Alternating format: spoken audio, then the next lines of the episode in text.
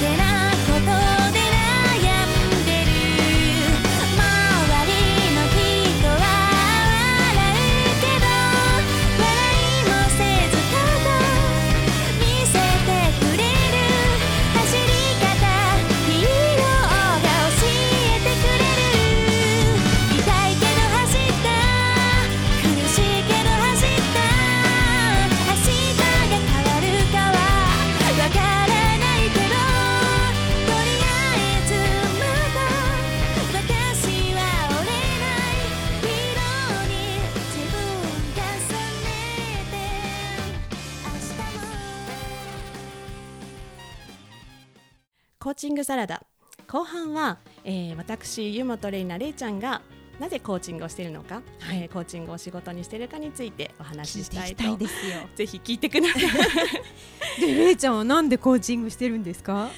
そうですね。なんかやっぱりあの私あのコーチングとコンサルとかなアドバイザーの違いとかをよくこうあのクライアントさんにお話ししたりするんですけれども、コンサルとかアドバイザーってやっぱりもう答え持っていて、あなたにはこれですよとか、これした方がいいですよっていうふうに、もうまあ導いてくれるはくれるんですけれども、もう答えありきでなんかこう話を聞いてくれるようなねところがあると思うんですけれども。私あのコーチングがいいなって思うのは、やっぱりその答えはまあないと、うん、その人自身の中にあるから、うん、その聞き手側がこれとかあれとかってジャッジ判断しないってところが、うんうん、もう本当になんていうんですかねその人生の主人公として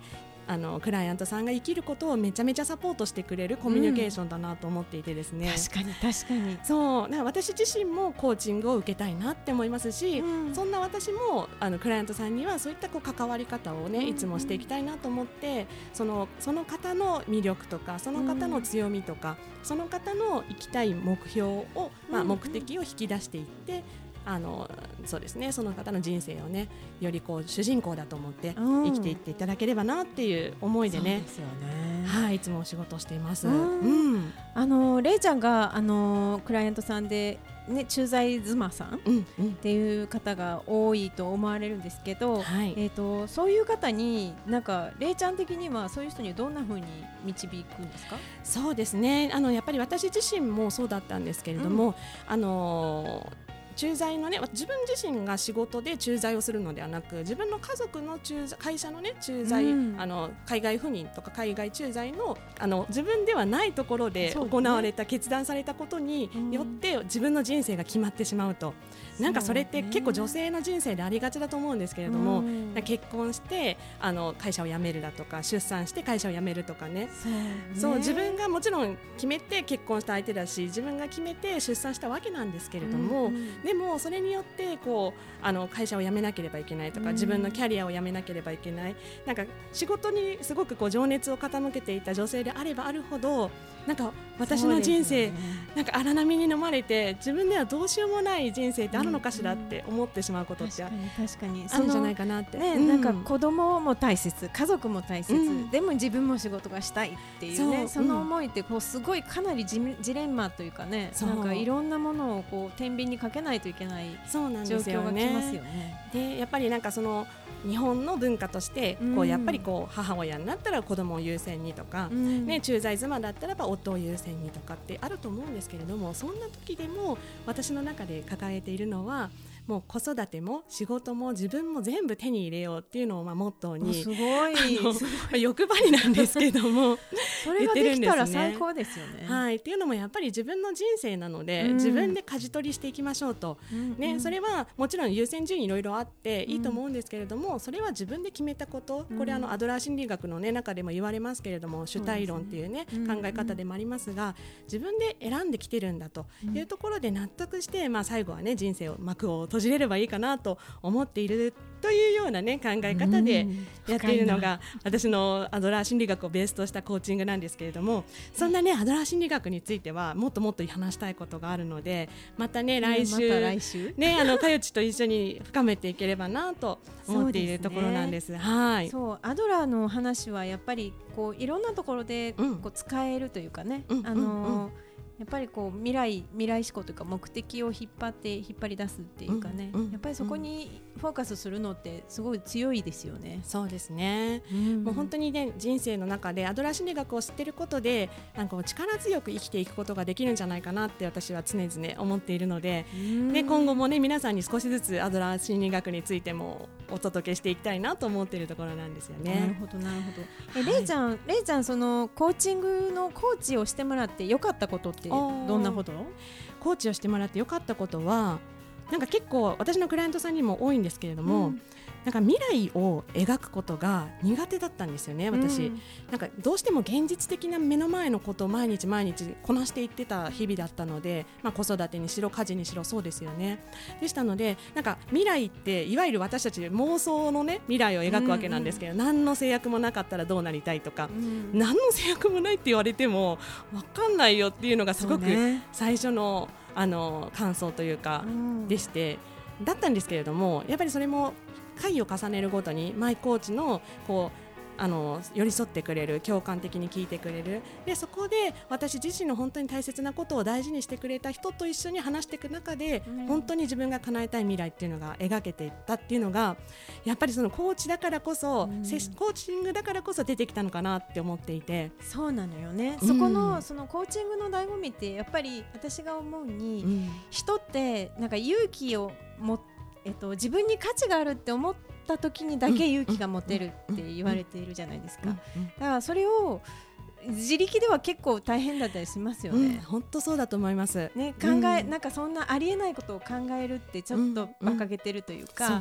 でもそれが質問によってあの自分の考えていない気づいていない部分の脳っていうかね、うん潜在意識がこうふる震われてというかね。そうなんですよ、ねね。それを本当にバカにもしないしジャッジもしないような本当に信頼できるコーチが聞いてくれるからこそ自分も思い切って出せるっていうね、だからこそこうコーチとのセッションに価値があるのかなって私は思いますね。だからそれがこう身近な人がそういう質問を常にしてくれたうんらうん素晴らしいですよね。本当そうだと思いおます。母さんがね、うん。なんかねあの子供たちにね、うんあなたはどうしたいの？っていうのを聞いてくれるだけで子供はそうやって自分で考えられる力っていうのがものすごくつくだろうなって。本当にそうだと思います。ねえやっぱりそれは信頼できるお母さんだからこそね自分の夢も語れるっていううんありますからね。ねはい。ね、そんな感じでいつも話は尽きないところですけれどもではもう一曲ここでお届けしたいと思います。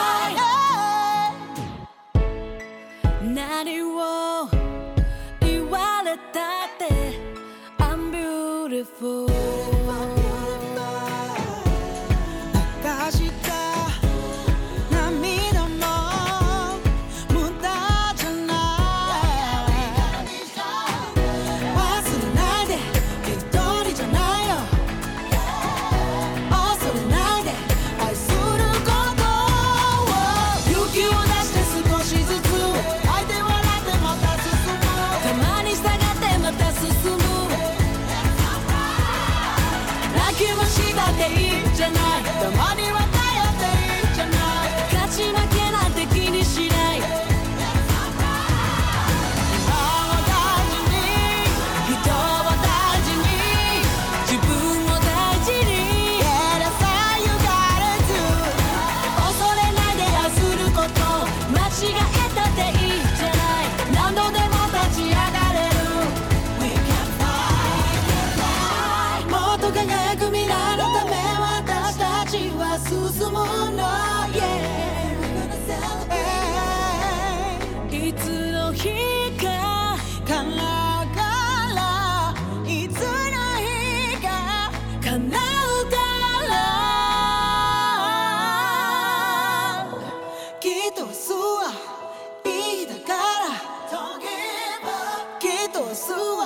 れるから